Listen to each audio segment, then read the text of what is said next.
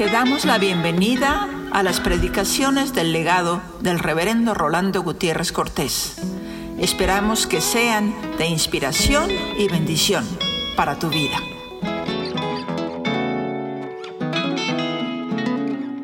Abramos en Romanos 7 y vamos a considerar primeramente algunos elementos generales en cada verso y luego vamos a ver la aplicación de este pasaje para nuestra vida. En el verso 7, Pablo dice, conozco el pecado por la ley. Cuando pregunta, ¿qué diremos pues? ¿La ley es pecado? En ninguna manera. Pero yo no conocí el pecado sino por la ley porque tampoco conociera la codicia si la ley no dijera, no codiciarás. De modo que hay en el corazón de Pablo, como muy buen fariseo, una estimación muy grande por la ley, porque es por ella que conoce algo tan nocivo para su vida como el pecado y olímpicamente reconoce que es por la ley que lo reconoce. Y que el verso 8 hace ver que es el pecado en forma maligna. Y cuando digo en forma maligna, hablo en algo más que malo. Puede ser alguien malo, pero no maligno. Y puede aparecer alguien aparentemente bueno, pero que siembra una duda, con malicia y malignidad. Lo maligno es canceroso, mortal. Hay quienes por eso, cuando se traduce el Padre nuestro, dice, y no nos dejes caer en tentación, mas líbranos del maligno. Porque si el maligno no nos toca, el mal no puede hacer presa de nosotros. Y el pecado aparece maligno. Y por ello produce en mí, dice el apóstol, en una forma universal, toda codicia. Así el verso 8 lee, mas el pecado, tomando ocasión por el mandamiento, produjo en mí toda codicia porque sin la ley el pecado está muerto. En el verso 9, el pecado es de nuevo tomado, retomado por el apóstol Pablo, para explicarlo a los hermanos de Roma, porque cuando revive el pecado, yo me muero, dice el apóstol. Y lee el verso 9. Y yo sin la ley vivía en un tiempo. Vivía. Pero venido el mandamiento, el pecado revivió y yo morí. Y es que la paga del pecado siempre es muerte. En el verso 10 podríamos hacernos una pregunta. ¿Por qué el mandamiento que es dado para vida de parte de Dios? Los mandamientos que son dados para vida en sus designios eternos, resultan en mí para muerte. ¿Cómo entenderlo? Y así se lo plantea. Y ayer encontré que el mismo mandamiento que era para vida, a mí me resultó para muerte. En el párrafo anterior la analogía del pecado se encuentra en la del matrimonio. El matrimonio es la primera institución de parte del Señor. Para que el hombre sea santificado en la mujer y la mujer sea santificada en el varón. Sin embargo, esta institución divina, ley feliz de Dios para los hombres, en vez de serles bendición, cuando el pecado penetra, se torna para muerte. Verso 11 lo explica. Porque el pecado toma como ocasión el mandamiento para engañar y matarme. Porque el pecado, dice la letra, tomando ocasión por el mandamiento, me engañó y por él me mató. Porque el pecado, tomando el mandamiento como ocasión y diciendo, si el Señor te lo mandó, ¿por qué no lo haces? Engañándolo, le dio muerte. Porque ciertamente el Señor nos manda hacer cosas para vida y nosotros las tornamos para muerte. En el verso 12, la ley como el mandamiento son vistos por el apóstol Pablo como santos, como justos, como buenos. Y ni la ley ni el mandamiento que viene de parte de Dios son vistos por el apóstol Pablo de otra manera. Y así dice, verso 12, de manera que la ley a la verdad es santa. El mandamiento, santo. El mandamiento justo y el mandamiento bueno. Yo no tengo problemas con la ley, ni tengo problemas con el mandamiento. Tengo problemas con las consecuencias del pecado. Y en el verso 13 va a preguntarse que si la ley es santa y el mandamiento santo y justo y bueno, ¿por qué entonces la muerte? Ah, porque lo que es bueno, la verdad, el mandamiento y lo justo, vino a ser muerte. ¿Acaso fue así? En ninguna manera, dice. No fue por causa de la ley. No fue por causa del mandamiento justo, santo y bueno, sino que el pecado, para mostrarse pecado, produjo en mí la muerte por medio de lo que es bueno, a fin de que por el mandamiento el pecado llegase a ser sobremanera pecaminoso. En el verso 14, el apóstol insiste en que no hay que olvidar que aunque es cierto que hemos sido redimidos por la sangre de Jesucristo, seguimos siendo carne. Somos carnales.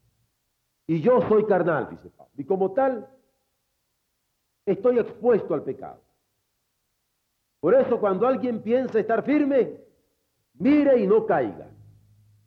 Es más, una expresión que el apóstol pone acá, respetable porque es palabra de Dios, pero temeraria porque me produce horror, dice, no nos engañemos, estamos vendidos al pecado.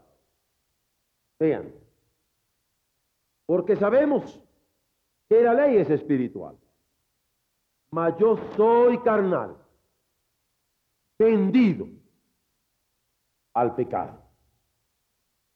Estoy vendido con él. Me tiene atrapado. Me chantajea. Hace de mí lo que quiere. Me convierte en su guiñapo. No nos engañemos. Si alguien piense estar firme, cuidado. Mire, no caiga. El verso 15 retrata la impotencia. Este es un verso clave, en donde él dice, no logro hacer lo que quiero. Es más, el verbo, él lo subraya, sino lo que aborrezco. Y lee la letra, porque lo que hago no lo entiendo. Pues no hago lo que quiero, sino lo que aborrezco. Eso hago. En una tremenda lucha, en donde él no quiere, pecar. Pero en donde vendido al pecado, cae, muere. El verso 16 insiste, pero la ley es buena. Y si lo que no quiero esto hago, apruebo que la ley es buena. ¿Por qué? Porque la ley me hace ver que está malo lo que hago, aunque yo no lo habría querido hacer, pero lo hice. Y como paradigma, como modelo, como medida de parte de Dios, me resulta buena para percatarme de esa impotencia contra la cual, por mis propias posibilidades, jamás podría vencer.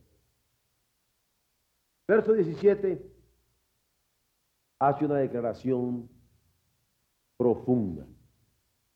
Lo que él encuentra entonces es que más allá de la ley, más allá del mandamiento, hay algo que en su carne mora, que en los miembros de su cuerpo mora, que se llama pecado. Y así dice que el pecado mora en mí. De manera que ya no soy yo quien hace aquello, sino el pecado que mora en mí. Y el verso 18 va a explicitar que aunque quiere el bien, no está en él hacerlo. Porque nadie puede hacer el bien por sí mismo. Porque la carne le sale ganando. Así lo dice. Y yo sé que en mí, esto es, en mi carne no mora el bien. Porque el querer el bien, anhelarlo, está en mí. Pero el hacerlo ya está fuera de mí. Solo en el Señor puedo esperar que opere en mí el querer como el hacer por su buena voluntad. De tal manera que ninguna obra mía que resultare buena es buena por mis propios fueros, sino buena porque viene de Dios. Para que en todo a Él sea la gloria por los siglos de los siglos. El verso 19 se lamenta. No hago el bien que quiero. Es más, el mal que no quiero. Eso es lo que hago. ¿Pero por qué? Porque no es la ley la que me empuja. No es el mandamiento de Dios. En manera alguna. Ni siquiera de mí mismo porque yo quiero hacer el bien. Eso que me imposibilita, que me anula, que me enajena se llama pecado. Y así dice, así que queriendo yo hacer el bien, hallo esta ley, que el mal está en mí. Oh Dios mío, el mal está en mí. ¿Cómo puede estar el mal en mí siendo que me deleito en la ley de Dios? Y como el salmista puedo decir, y en su ley medito de día y de noche. Y como él puedo decir, más dulces son a mí para dar tus palabras que la miel a mi boca y que la que destila del pan. Verso 22. Es que según el hombre interior, yo me deleito en la ley de Dios. Según el hombre íntimo, alcanzado por la gracia. Yo me deleito en la ley de Dios. Pero cosa terrible, me doy cuenta de una ambivalencia. Porque en el hombre interior me deleito en la ley de Dios, pero encuentro que hay otra ley. Y que aunque mi espíritu anhela contemplar a Dios, mi mente anhela y se deleita en su ley, mi carne se inclina y el pecado domina los miembros de mi cuerpo y me ajena totalmente. Y así lo declara. Y veo otra ley en mis miembros. Reconozco otra fuerza en mis miembros que se revela contra la ley de mi mente, que se deleite en la ley de Dios. La veo, me lleva cautivo a la ley del pecado, que domina, que subyuga, que anula los miembros de mi cuerpo. Miserable de mí. ¿Quién me librará de este cuerpo de muerte? ¿Quién? A mí, que con la mente sirvo a la ley de Dios. ¿Quién a mí, que aunque con la mente sirvo a la ley de Dios, con la carne acabo sirviendo a la ley del pecado? Ah, bendito sea mi Dios. Glorificado sea mi Dios. Alabado sea mi Dios por Jesucristo, Señor. Señor de mi mente y Señor de mi cuerpo. Porque Él ha querido llevar la debilidad de mi cuerpo en su propio cuerpo, para que yo en su nombre y por el poder de su resurrección pueda vencer. Bendito sea Él, Jesucristo Señor. Y gracias sean dadas a Dios, que nos lo ha dado. Y así explica lo que en el verso 6 dice, ahora estoy libre. Porque he muerto para esa ley de la carne, para esa ley del pecado en que he estado sujeto, para ahora vivir en un nuevo régimen. El régimen del Espíritu. Para ahora vivir en el régimen de su gracia y ya no moverme en el viejo régimen de la letra. Este pasaje a mí me enseña una gran verdad, especialmente en estos momentos cuando nosotros nos vemos tentados a justificar nuestra mala conducta, nuestro mal comportamiento, nuestro odio al hermano, nuestro fratricidio, nuestro asesinato al hermano, de diferentes maneras. ¿Por qué? Vean ustedes. Hemos recibido todos el gran mandamiento de ir y predicar el Evangelio a toda criatura. Esa es ley del cielo. Esa es ley del Evangelio. Esa es ley de Jesucristo. Esa es palabra irrevocable, es vocación ineludible, tarea inconclusa que tenemos por delante. ¿Cierto o no es cierto? Todos lo creen.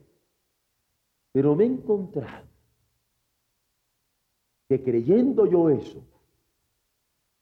me he llegado a poner disgustado con un hermano que ahora se le ha metido que yo no tengo derecho de predicar el Evangelio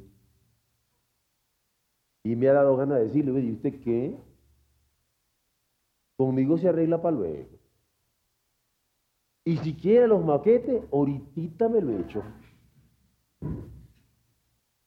Si usted está chaparro, que usted está alto, que usted está flaco, que usted está gordo, que usted está viejo, que usted está joven, que usted es hombre, que usted es mujer, conmigo ahorita se arregla.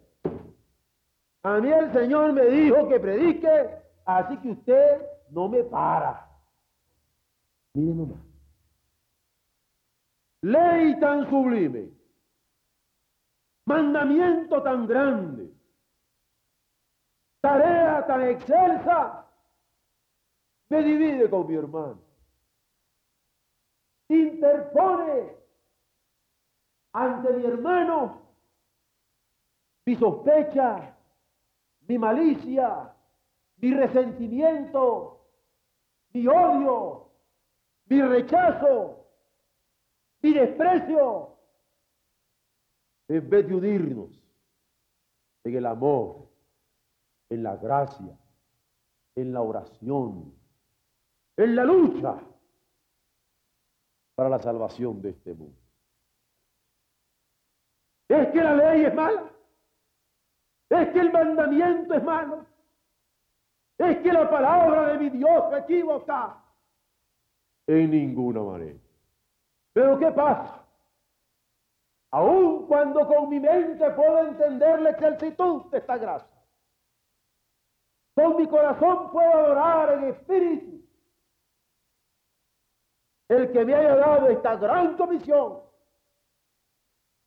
Mi carne se resiente con una mala mirada. Se resiente con un menosprecio. Se lastima con un desprecio. Y reacciona y quiere ahorcar al otro. La imagen que se me ocurre es la loca imagen del apóstol Pablo. Yo quiero que nosotros la tengamos como una imagen asquerosa, como una imagen repudiable, a ustedes les asustan los ratones así que son medio feos. Digo, si yo le pongo a una de ustedes ahorita un ratón ahí, uy, ¿eh? Ah.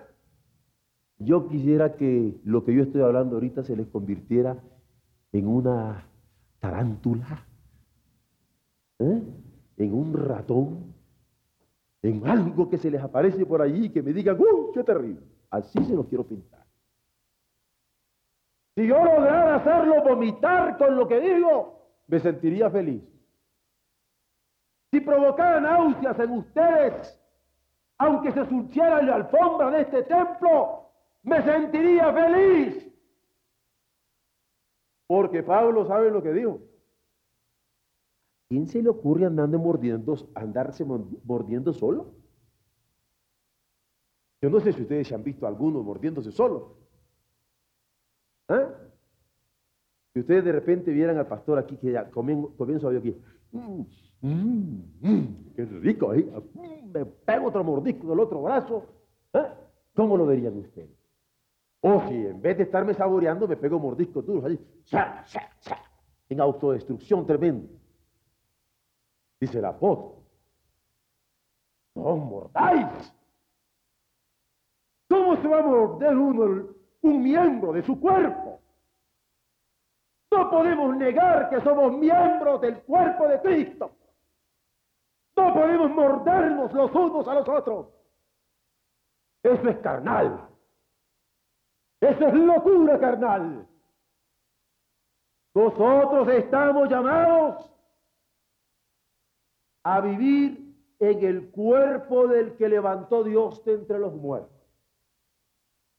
del cual somos miembros por su gracia, aunque no lo queramos, ni reconocer, ni aceptar en todas sus consecuencias. Pero somos miembros los unos de los otros. Y cuando cantamos amémonos hermanos, hemos de cantarlo como un imperativo ineludible. Amémonos hermanos con tierno y puro amor, de un solo cuerpo somos, y nuestro Padre Dios. Ahora de Dios es bella. No vayamos a estarnos peleando por la palabra de Dios.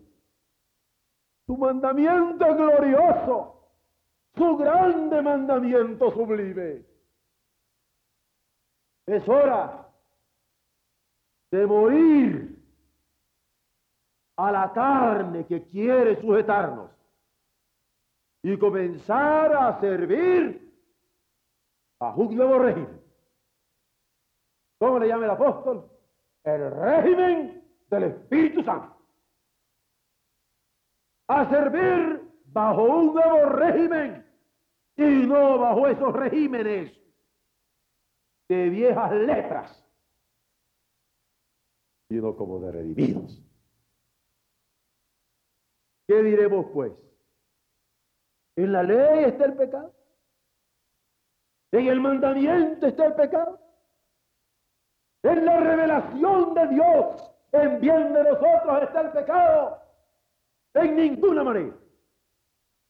Hemos de vencerlo sabiendo que es maligno y domina las inclinaciones de nuestra carne, creyendo en que esa carne ha sido crucificada y ahora en una nueva carne, en el cuerpo de Jesucristo, hemos de vivir para una nueva vida.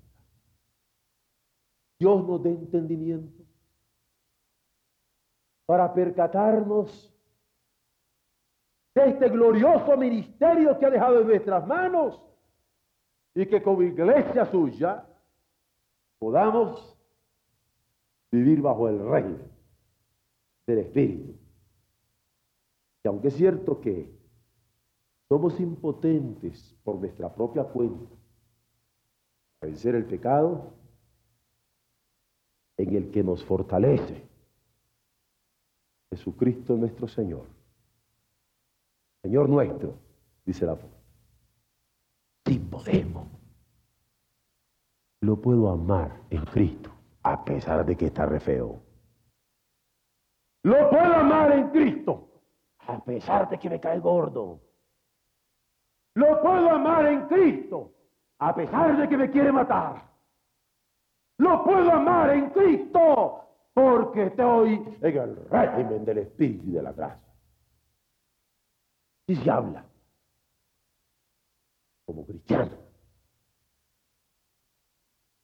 y no como pecadores carnales, subyugados por el odio y el resentimiento. Lo que Pablo llama el pecado maligno. Así que amar se ha dicho, a predicar se ha dicho, a glorificar el nombre de Dios se ha dicho abrir nuestro corazón, se ha dicho, a dar el Evangelio, creyendo que Jesucristo en su cuerpo mató todas las enemistades de los hombres y nos ha puesto como embajadores de la reconciliación. Amén.